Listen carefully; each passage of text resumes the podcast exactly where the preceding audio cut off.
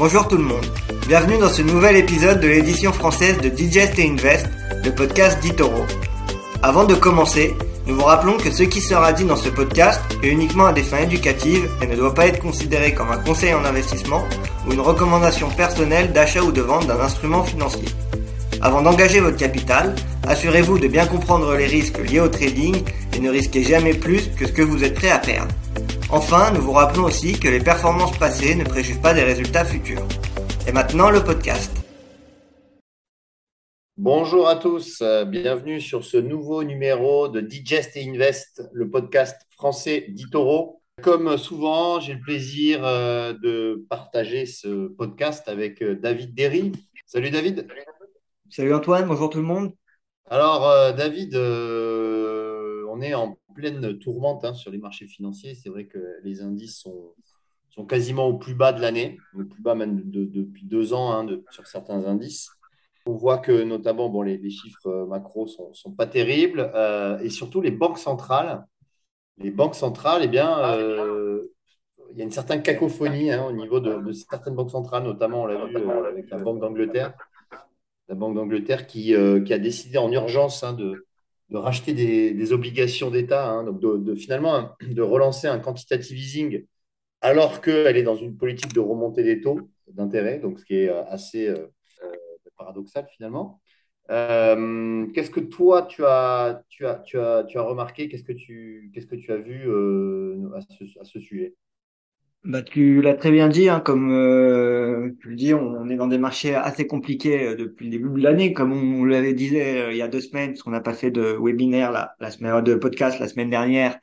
Euh, les, le rebond était était pas durable, hein, il, a juste duré quelques jours et on a ensuite reparti à la baisse avec un dollar qui est toujours très fort et des doutes macroéconomiques qui continuent à, à peser sur les marchés.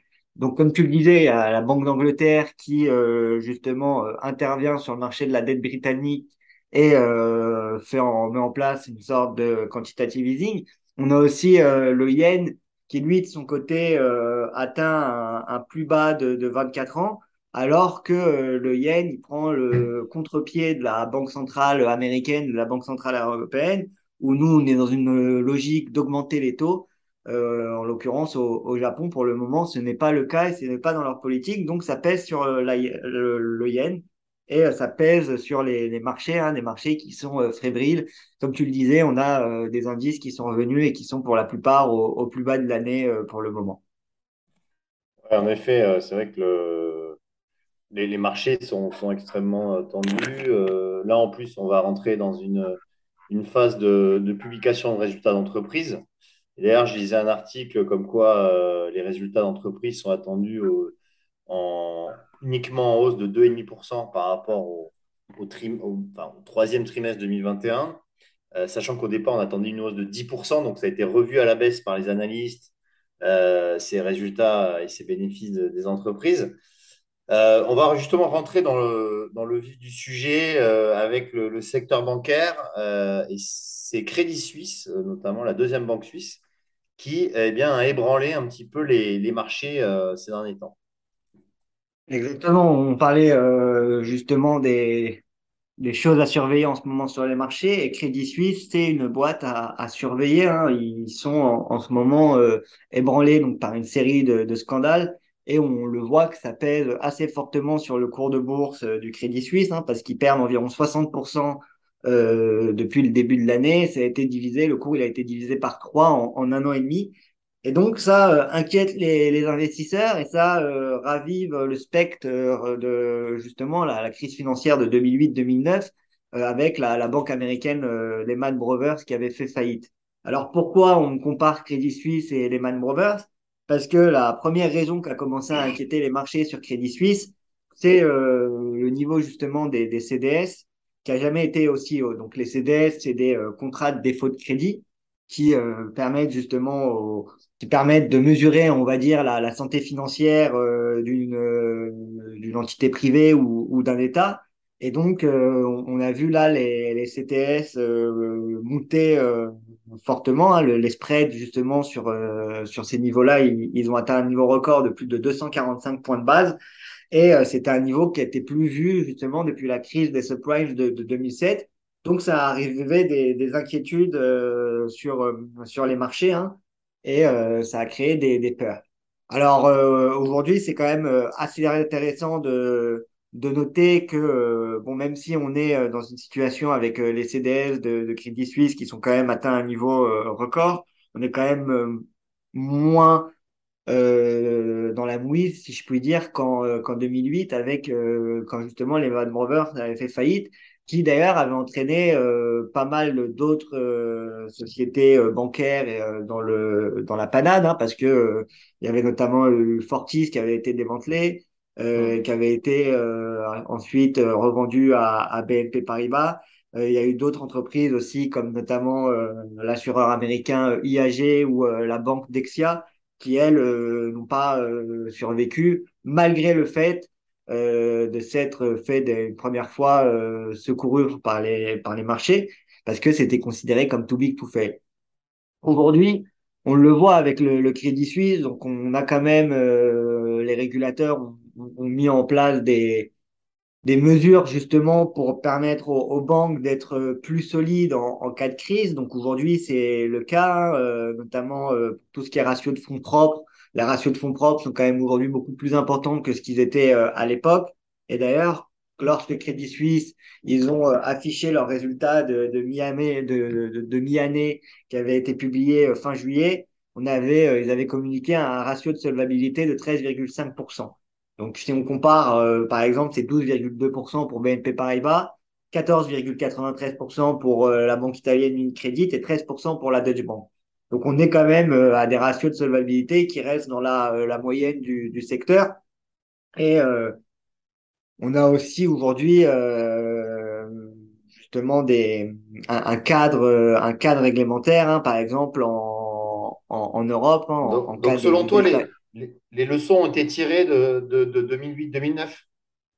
Bah écoute, euh, je l'espère en tout cas, et euh, c'est ce qu'on pourrait euh, espérer. Je pense que, euh, de toute façon, de, de mon point de vue, euh, Crédit Suisse, c'est un too big to fail, et donc euh, la, la Banque centrale européenne et l'Europe font tout pour pas que la, la banque coule.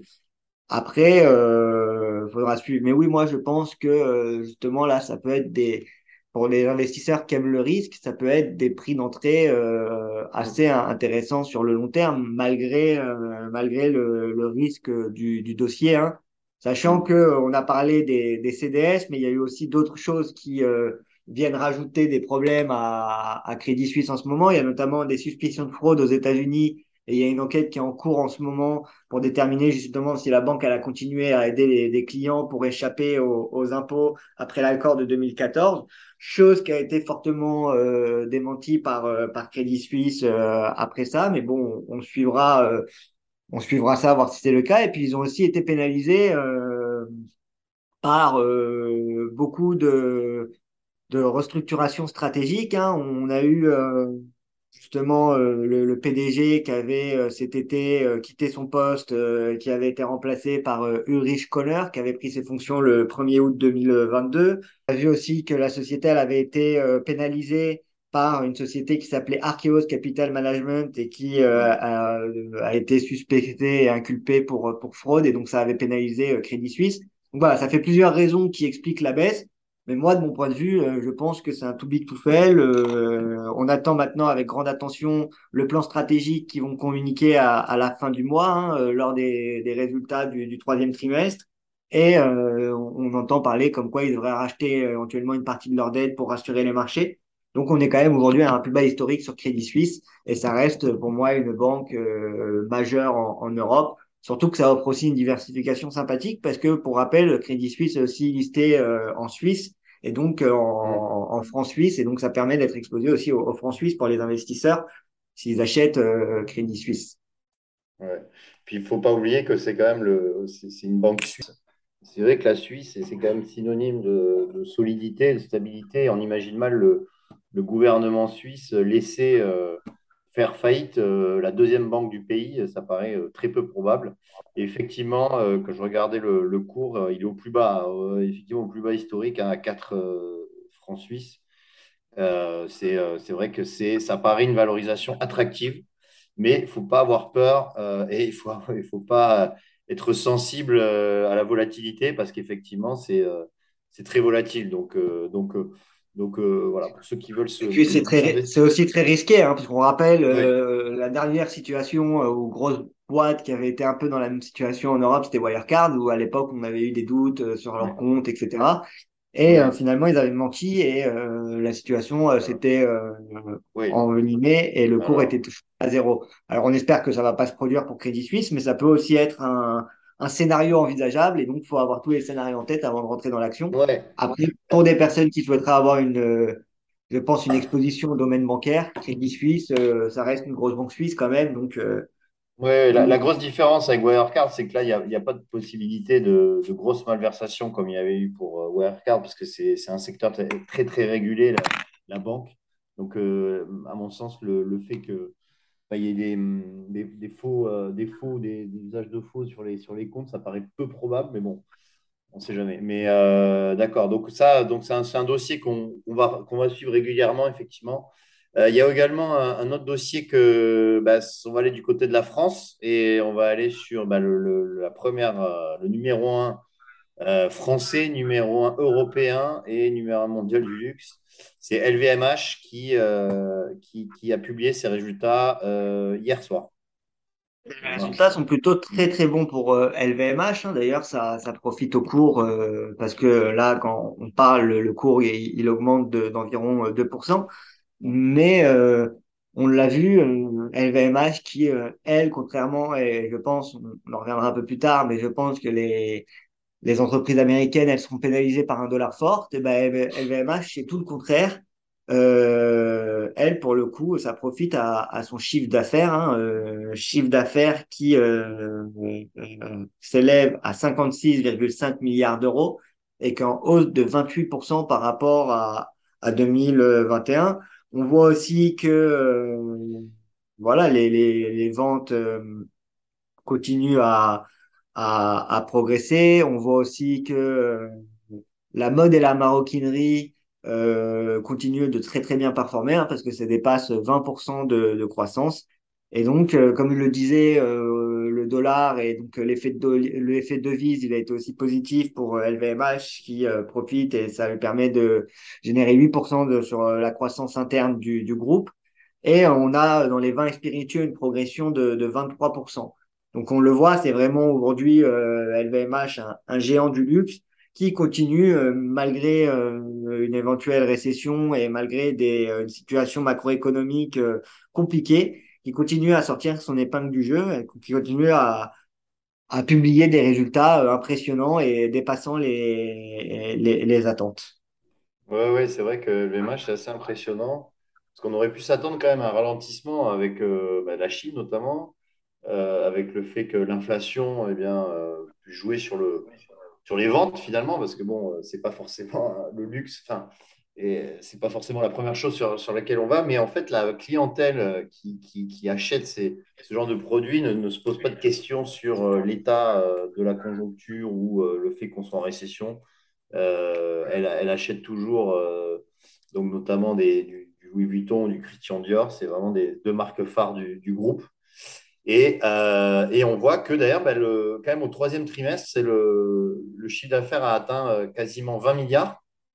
C'est le plus fort en termes de, chiffres, hein, le plus fort chiffre d'affaires de, l'histoire du groupe. Donc on voit que, quand même ça, marche toujours très très bien. Euh, donc ça, c'était pour LVMH. Maintenant, on va aller du côté du, cannabis thérapeutique et Tilray, qui est, qui est une des plus grosses boîtes dans ce secteur, qui a aussi euh, profité des dernières annonces de Joe Biden. Exactement. Pour ceux qui n'ont pas suivi, euh, les, actions euh, du secteur du cannabis étaient aussi parmi les principaux market movers justement la, semaine dernière. Ça a été très très volatile hein, parce que à l'annonce de, de Biden. Alors qu'est-ce qui s'est passé? C'est que Biden a fait un tweet d'ailleurs pour euh, gracier euh, des milliers d'Américains qui étaient condamnés au niveau fédéral pour possession de marijuana. Aujourd'hui, ce qu'il faut savoir, c'est que euh, quand on est condamné pour possession de marijuana, hein, on peut se voir euh, aux États-Unis refuser l'accès pour un emploi, un logement, même des, des formations. Et donc, ça a quand même une, euh, ça contribue à avoir quand même des, des conséquences euh, quand même euh, assez graves pour des personnes qui euh, ont juste été pris en, en possession de marijuana. Et donc euh, cette décision elle a été euh, plutôt euh, bien vue par les marchés avant de avant de retomber, hein, parce que le lendemain justement à la suite de résultats qui étaient pas qui pas flamboyants, on a vu les entreprises de, de cannabis rechuter, des entreprises qui euh, souffrent beaucoup en bourse. Hein. On avait eu en 2016 une première euphorie sur ce marché. Et puis euh, ensuite, on avait eu euh, justement un, grand bear market euh, euh, énorme avant une petite reprise, une légère reprise début 2021, mais qui n'a pas duré. Et sinon, on est quand même en forte tendance baissière sur ce marché. Moi, c'est un marché auquel je pense qu'il y a, de l'avenir, mais c'est vrai que c'est un marché qui était très très volatile avec des boîtes comme Tilray, avec comme Canopy Growth aussi qui est dans ce secteur-là. Et on le voit, les cours ont quand même euh, énormément chuté. D'ailleurs, nous, on a un, un copy portfolio, un smart portfolio dans ce domaine qui s'appelle le Cannabis Care. Et si on regarde les statistiques du Cannabis Care depuis le début de l'année, il est en baisse de 55,69%. Et il était en baisse l'année dernière, en 2021, alors que presque tous les, les autres secteurs montaient, en baisse de 15%. Donc on voit que l'euphorie euh, sur ces valeurs-là, elle est quand même derrière nous. Mais euh, est-ce que euh, si on n'a pas une, une loi plus favorable et euh, des pénalisations, hein, pour euh, c'est déjà euh, légal dans, dans plusieurs pays, que ce soit soit à but récréatif, soit à but médicinal, et donc ça pourrait aussi bénéficier au bénéficier euh, à, à ce secteur qui est un secteur très volatile euh, qui est vraiment pas adapté à, à tout le monde, mais qui pourrait offrir euh, un risque-rendement à ces niveaux-là quand même assez intéressant. Maintenant, je pense aussi que cette décision, elle répond quand même à, une promesse de campagne. Il faut pas oublier que le 8 novembre, on a euh, les élections de mi-mandat aux, États-Unis. Donc, ça a aussi pu euh, aider Biden à prendre cette décision, hein, euh, à accélérer en tout cas cette, décision. Oui, en effet, c'est vrai que ça, euh, ça doit jouer dans la, dans la décision de Biden. En tout cas, on espère que ce secteur euh, bah, retrouve quelques couleurs parce que c'est vrai que c'est, pas vraiment la joie depuis euh, maintenant euh, quasiment deux ans. hein, mais, mais bon, c'est vrai que ça peut constituer aussi un bon point d'entrée sur du, sur du long terme. Et on va terminer par, bah, par les semi-conducteurs et les puces, les fameuses puces électroniques. On a aussi, mais ça, c'est vrai que c'est passé un peu sous silence, enfin, le, alors que c'est quand même assez important. C'est vrai que les États-Unis essayent de, justement, de, de, de- comment dire, essayent de s'opposer à la Chine pour, euh, pour l'accès, euh, justement, aux semi-conducteurs.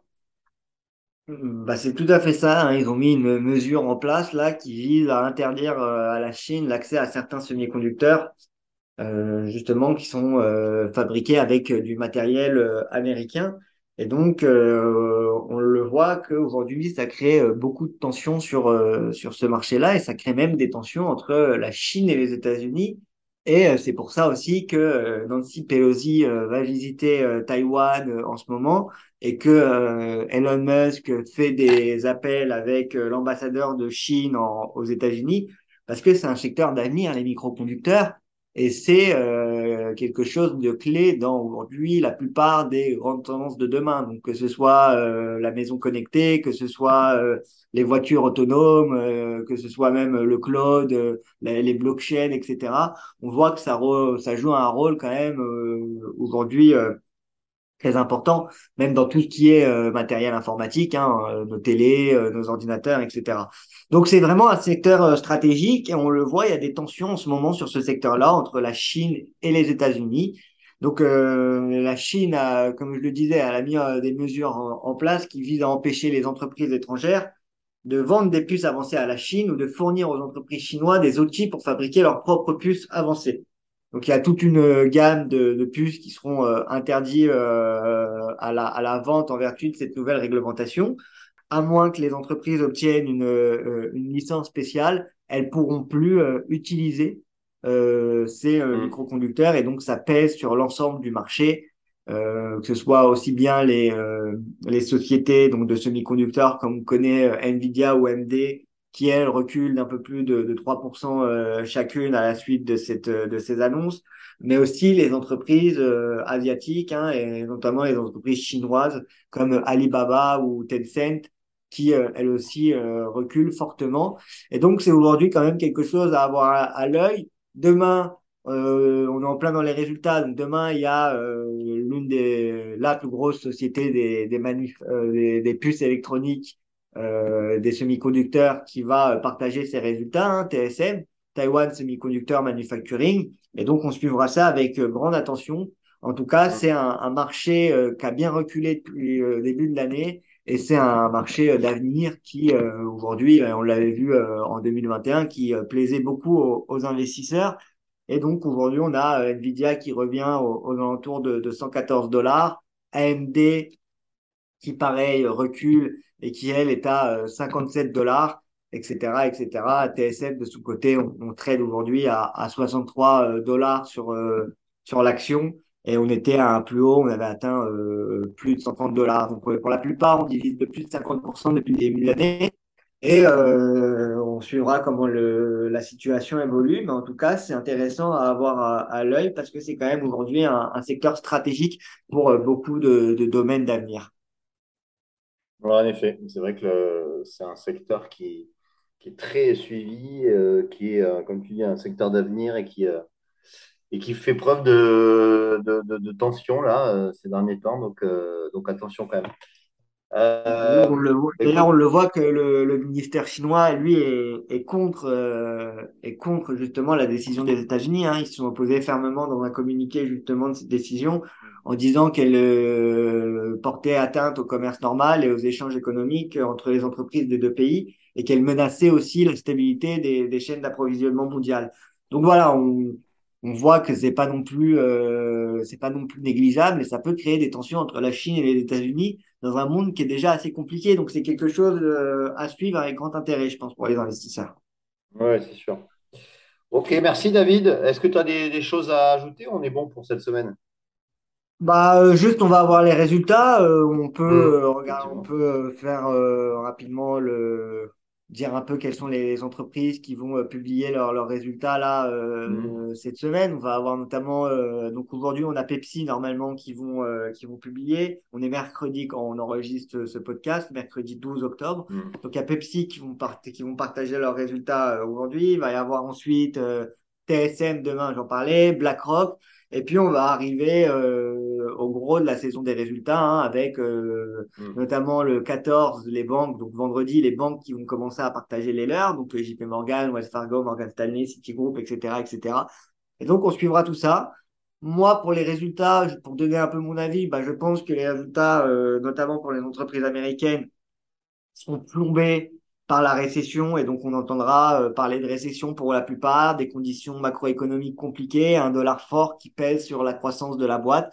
Pense que la plupart des entreprises vont nous communiquer la, la, la, même, euh, les mêmes, euh, les mêmes prévisions que, que je donne là. Donc on, suivra ça avec attention et puis on, de toute façon on commentera et on sera là la, semaine prochaine pour, pour commenter ça et dire ceux qui ont dépassé les attentes et ceux qui ont loupé, euh, loupé et qu'on fait moins bien que ce qui était attendu.